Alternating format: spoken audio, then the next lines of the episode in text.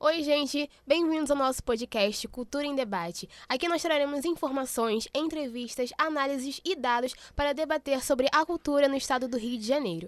Eu sou a Andressa Santiago. Eu sou a Luísa Alves. Eu sou a Maria Fernanda Buksinski. E eu sou a Cristal Carvalho.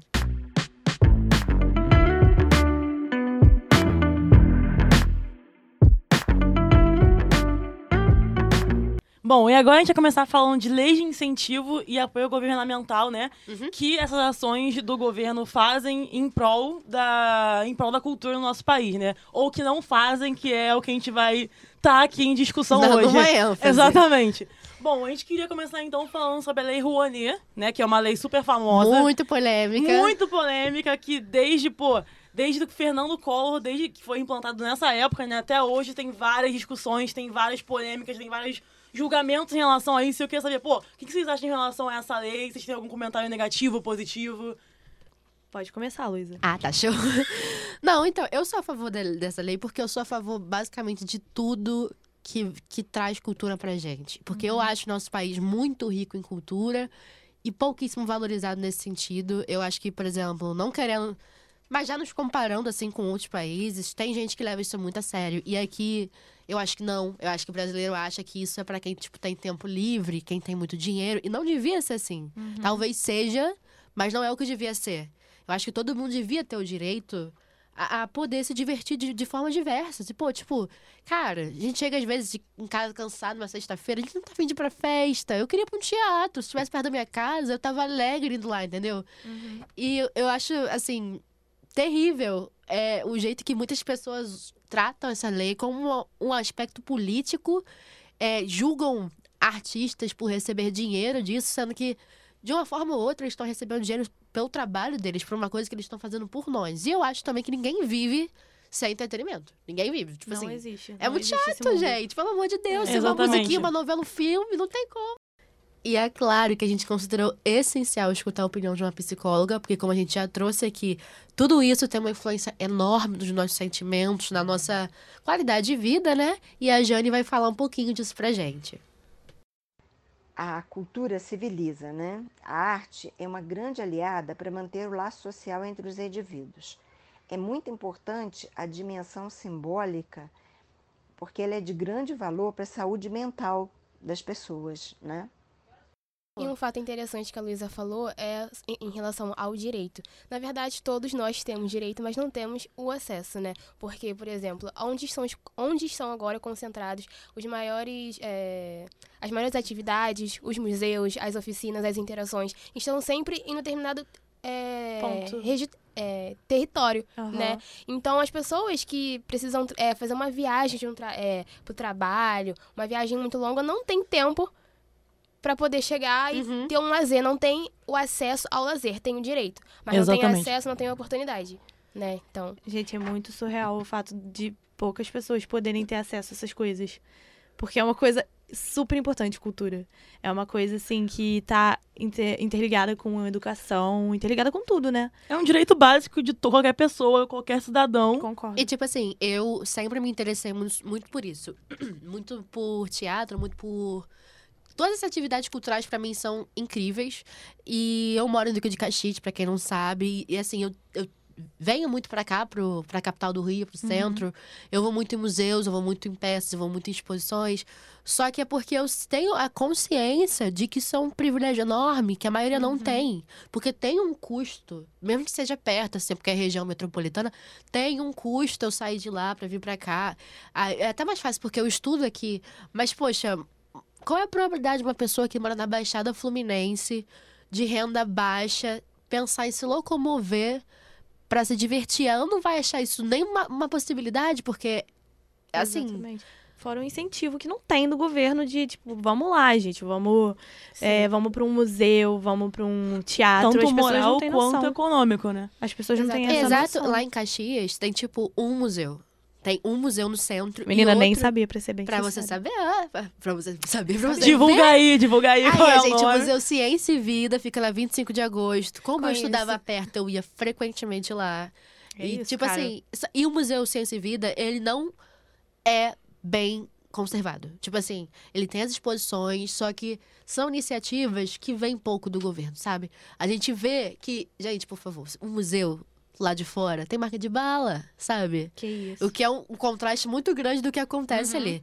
E aí tem esse museu, e eu descobri recentemente que tem outro em outra parte de Caxias que é bem escondido, que, tipo assim, ninguém, Ninguém sabe, ninguém conhece. Não tem divulgação. E é essa a mais. opção que a gente tem lá. Se a gente quiser mais, a gente vai ter que sair e vir pra longe, Sim. gente. Não tem como. Pra ir pra um lugar que é conhecido por ter essas coisas culturais, né? Só porque é famoso, só porque é o centro. Exatamente. E essa coisa também da Lei Rouanet, a gente tem uma coisa que muita gente critica e não sei o quê, mas isso já- justamente dá a possibilidade de pessoas, tanto físicas quanto jurídicas, doar, fazer doações né, monetárias, tanto para produtores culturais quanto artistas. Então não é como se só os, os artistas em si tivessem essa, esse privilégio. Não, todos, os produtores também são parte, né, para chegar É, onde os artistas editais, chegaram, né? tem essa. Tem esse. Não é privilégio, né? Mas tem essa ajuda econômica, porque se, se não for dinheiro, também não tem como ninguém O chegar a lugar nenhum. não dá, né? alguém tem que dar, né? Exatamente. E isso é muito importante também, porque as pessoas, quando vão julgar, assim, falam que os artistas estão recebendo, só que não é assim. Porque é isso que você falou.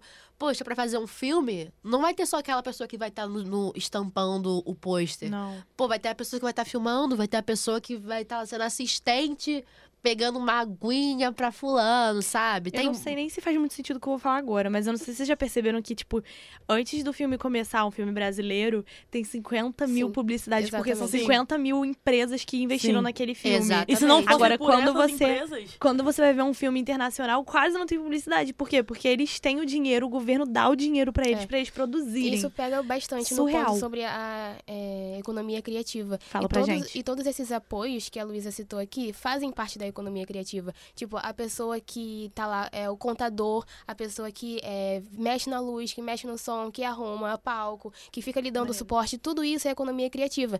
E um dos fatores muito interessantes é que a economia criativa tem gerado mais emprego desde 2020 e, e, é, até o atual momento do que o restante do mercado econômico. E é uma diferença muito é, significativa para o mercado, sabe? Então a cultura é um, um, um mercado, é uma economia que vem crescendo cada vez mais. Graças a Deus. é porque são muito, muitos cargos, né?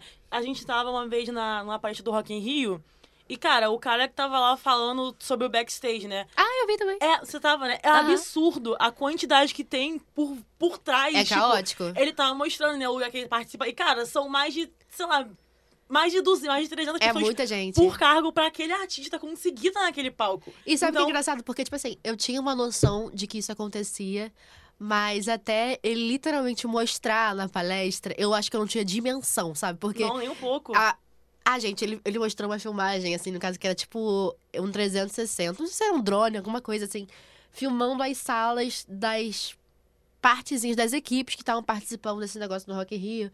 E, tipo assim, gente, surreal. É muita gente num lugar só. surreal. É muito computador, é muito celular, eles tendo que usar, o, sabe, a própria internet móvel, gente, porque não tinha lá. Não, não deram pra eles trabalhar. e sem que se esses virar. patrocínios não seria nada possível disso. Pois e é, esses gente. artistas grandes não estariam naquele palco fazendo o que eles estão fazendo. Então, essa coisa da economia criativa, cara, é super importante. É, gente, dá medo, porque eu, como estudante de jornalismo, eu queria entrar no mercado de audiovisual, eu tenho um pouquinho de preocupação. Eu também, não vou menina, dizer. acredita? Menina, vamos trabalhar junto, vamos, criar um Vamos, podcast aqui. Exatamente. É isso.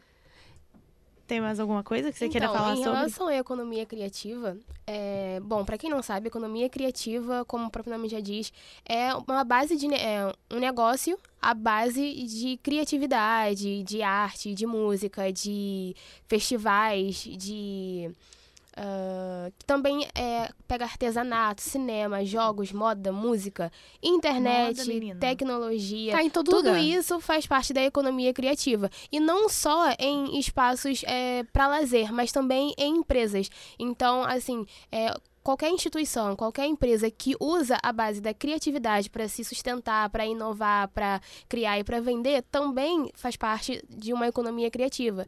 Então, isso é, é bem interessante e em relação aos, aos números, né, aos dados, é, aumentou 2% a economia geral do país em relação a 8% da economia criativa. Então aí já tem um número bem, é, Caramba. Bem Significativo, né? significativo. É, isso se citando o primeiro trimestre de 2020 e o primeiro trimestre de 2022. Então aí a gente já vê que do- mesmo durante a pandemia teve um crescimento grande nessa área, né? E.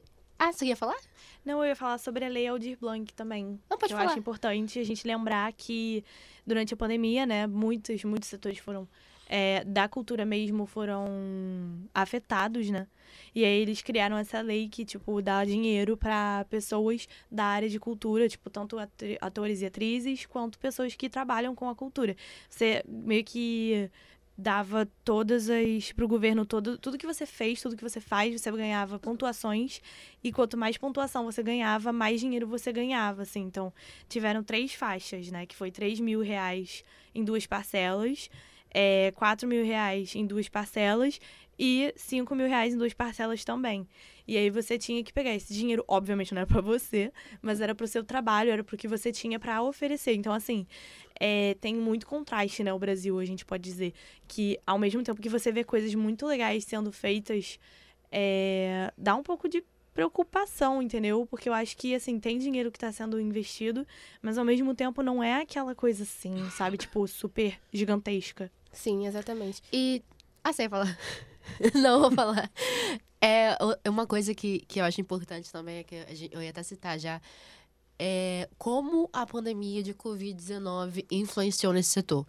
Porque as pessoas simplesmente, gente, não tinham como trabalhar. E eu sei que teve quarentena e afetou todo mundo, todos os setores e tudo mais. Só que pra fazer a produção de um filme, de uma novela, de uma série, qualquer coisa, exige esse exige contato, exige muita coisa. Por exemplo, tinha trabalho que a gente podia fazer home office. Não tem como o pessoal gravar um filme home office, sabe? Exatamente. Tem até tem, mas por exemplo, vai ser fácil pra Fernanda Montenegro, por exemplo, que fez uma minissérie com a filha dela, com a Fernanda Torres, na quarentena, e foi muito bacana, Em foram elas casa. sozinhas, só que Poxa, elas fizeram isso porque elas são da Globo, elas E tem têm todos os recursos que elas precisam. todos os recursos. Esses, eh, os artistas menos é, renomados, assim, menos conhecidos, eles não têm como fazer isso. E, tipo assim, foi uma perda total de renda, foi, foi um setor, foi um momento, assim, que foi meio desesperador Bem pro caótico, setor né? e pra todo mundo, porque é aí que a gente traz aquilo de novo. A gente tava sem poder sair de casa e, poxa, quanta gente não ficou deprimida por causa disso, sabe? Uhum.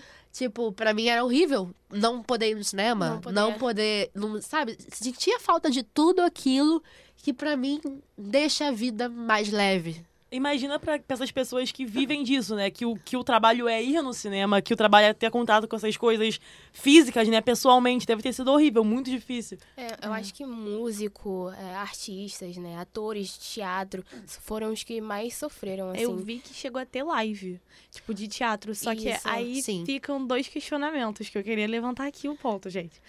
É, Não chegou em muita gente. Eu muita mesmo gente não- não, eu- sabia. eu nem É, sabia eu nem sabia, exatamente. Exatamente. Olha, porque descobrimos foram, agora. Foram poucos. E além disso, é... o dinheiro que essa pessoa agora, em contrapartida, ganhou. Não teve dinheiro, né? Exatamente, porque também tem esse diferencial.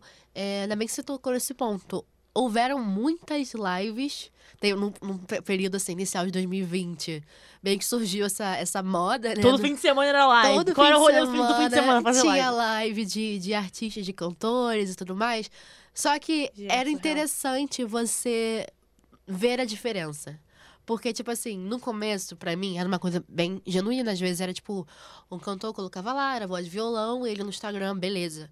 E aí, isso foi trazendo muita visibilidade, porque, novamente, as pessoas estavam desesperadas por um, um, um escape disso tudo. Elas estavam desesperadas pra, pra ter isso de volta. E houve, tipo, muita visibilidade. E aí a coisa foi se tornando grande, vocês devem ter percebido, porque chegou num ponto, galera, que era tipo assim. Um artista. Eu nem vou lembrar nomes agora, sinceramente, porque foram muitos. Uhum. Um artista fazendo um show com luzes perto da piscina, com mil câmeras diferentes, com patrocínios, com publicidade, com QR Code, sabe? E tipo assim, bom pra eles, na verdade, porque, poxa, é, é uma, foi uma inovação e tanto pro trabalho deles. Com certeza. E, mas, tipo assim, é essa a diferença, sabe? O artista pequeno ele não tem isso. Ele vai fazer isso puramente por amor à profissão dele. Ou ele É, pegou o sim. celular Ele dele, começou uma precisar- live e começou a cantar pras pessoas que seguem ele. Exatamente, por exemplo. então ele vai precisar é, passar por editais ou então em- empresas que apoiem o trabalho dele, porque a empresa, no caso, vai contratar empresas que participam dessas, dessa, desses incentivos culturais, vão contratar o serviço e aí vai ajudar, vai disponibilizar também um meio para que ele faça aquilo na internet. Então, a partir disso, ele ainda consegue ganhar alguma coisa, mas é sim, é um mercado muito disputado, porque são vários artistas desempregados procurando uma forma de né, se colocar no mercado, então é muito mais concorrido, né? Fora os artistas que não são artistas e que entraram porque são puramente influenciadores digitais, né, Total, gente? gente. Completamente. Isso tem a Chegar ver. nessa É conclusão porque aí. o que acontece? Tem muito aqui, né, como a gente falou antes, a desvalorização dessa profissão. É, o, é incrível, porque às vezes parece que o brasileiro, assim, ele vive disso, só que ele não percebe isso. Ele Uhum. não tem tempo pra notar isso. Então eles acham que é tudo muito fácil, sabe? Eu não acho. Tipo, pelo amor de Deus, se me colocasse pra atuar numa coisa, ia ser. Cara, você investir, você investir é, muito dinheiro como atriz, como ator, você investir numa faculdade de artes cênicas, tipo, e você chegar e dar o seu currículo lá pra uma Globo da Vida e não ter esse, esse retorno e ver outras pessoas que nem, nem fizeram uma aula de teatro na vida, tendo o retorno que você teria que ter. É, deve ser muito difícil, assim. Eu digo como uma. Eu não. Eu, eu sou amante de teatro, amante de cultura no geral. E eu sempre quis fazer artes cênicas, mas eu nunca tive a coragem, porque eu sei que eu não ia ter esse retorno. É uma profissão que sofre É uma disputa bem Uhum. injusta, né? E, por exemplo, gente, hoje em dia, tudo gira ao redor de redes sociais, tudo gira ao redor de engajamento, tudo gira ao redor de quem você, quem você mostra ser pro mundo. E, por exemplo, não sei se vocês viram aí, galera. Acho provavelmente sim, porque tá em todo canto. Mas tem uma influenciadora digital chamada Jade Picon. Conhecemos, Sim, conhecemos. né? Não vou dizer que eu não gosto, que eu gosto dela. Agora, eu acho horrível o que tá acontecendo. Existem limites, né? Eu acho que a minha opinião não deve ser dada nesse podcast, porque é assunto pra outra coisa. Mas, enfim, ela é uma influenciadora digital. E, gente, vamos colocar aqui os fatos. A, Jade- a Jade Picon é muito rica. O pai dela é muito rico. Tipo assim, ela é rica desde o dia que ela nasceu, sabe? Uhum. Ela se diz independente desde 13 anos, mas por causa do pai, né?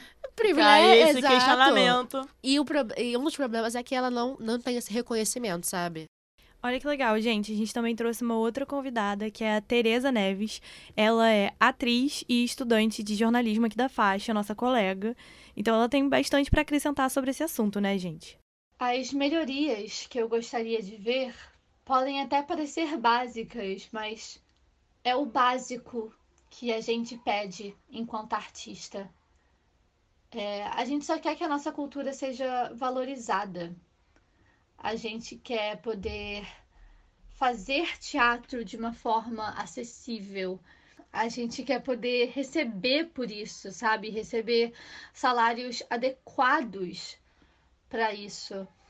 Todas as leis que foram criadas nos últimos anos para incentivar a cultura, elas foram acabadas, encerradas. A gente tinha a lei Aldir Blanc, que o objetivo dela era incentivar a cultura após a pandemia do Covid-19, né, que o mundo ficou parado. Então, por consequência, os teatros também ficaram parados e não tinha público e não tinha como ter público, não tinha no meio da, da pandemia querer ir ao teatro. Isso não era uma opção. Então, uma classe artística inteira foi extremamente prejudicada por causa disso. E a lei Aldir Blanc, ela veio para ajudar esses artistas, para ajudar a cultura e para ter essa volta. E o nosso presidente atual, Jair Bolsonaro, acabou com isso. A gente também tinha a lei Paulo Gustavo, que também foi acabada. Então, enfim, é realmente um absurdo ver o quanto a cultura não é valorizada de forma alguma. E o mínimo que a gente pede é isso: é o incentivo, é a ajuda do governo, ajuda financeira do governo, para que a arte e o teatro continue vivo. Porque sem isso, sem essa ajuda externa, ele infelizmente não continua vivo. Os setores que ainda funcionam, como por exemplo a Rede Globo e as novelas, né? Elas elas funcionam, mas elas não empregam pessoas da área, né? Elas preferem empregar celebridades e pessoas famosas e não atores e atrizes que estudaram a vida inteira para isso. Então, é realmente muito complicado. Cara, uma coisa muito louca que agora me surgiu aqui no insight, gente. O privilégio tá em todos os cantos, tá tanto para os influencia influenciadores, para os trabalhadores dessa área, que tem privilégio, tem gente que tem privilégio, tem gente que não tem esse privilégio, quanto para a população que vai ganhar é, em troca, que vai ver. Aí eu queria entrar em, em na questão do acesso da população, rapidamente falando, que em 2021, 2022, de 92 cidades do estado do Rio de Janeiro, só 17 receberam é, dinheiro do governo para alguma coisa, tipo, é, repasse para manter a, a, parte histórica da cidade ou para cultura no geral. Surreal, gente. É porque o nosso governo também, né? E vamos não usar aquela palavra, mas assim, a gente tá pouco se lixando para a cultura no nosso país. Só teve. Inclusive, quer acabar com as leis com as poucas leis que a gente já tem, né? Exatamente. Exatamente. Só tem uma coisa que eu achei super interessante, só que a gente também não sabe, que é o passaporte cultural, que é, acho que é SESEC Rio de Janeiro que se fala, que dá, din dá dinheiro para a população fluminense de pouca renda, tipo, que tem no mínimo um salário. É, é uma pessoa que, que recebe metade de um salário mínimo e uma família que recebe até três salários mínimos. Eles têm o direito de ter um passaporte para é, ir para esses lugares culturais e visitar. Só que, mais uma vez, pouca visibilidade. Muito difícil, gente. Bom, gente, é isso. A gente veio aqui trazer um pouquinho desses dados, dessas, dessas nossas opiniões. A gente quer saber se vocês gostaram. A gente espera que sim, porque a gente queria bater mais papinhos com vocês. Beijo, galerinha. Então tchau. é isso, gente. Muito obrigada. Tchau, tchau, gente. Tchau. Valeu.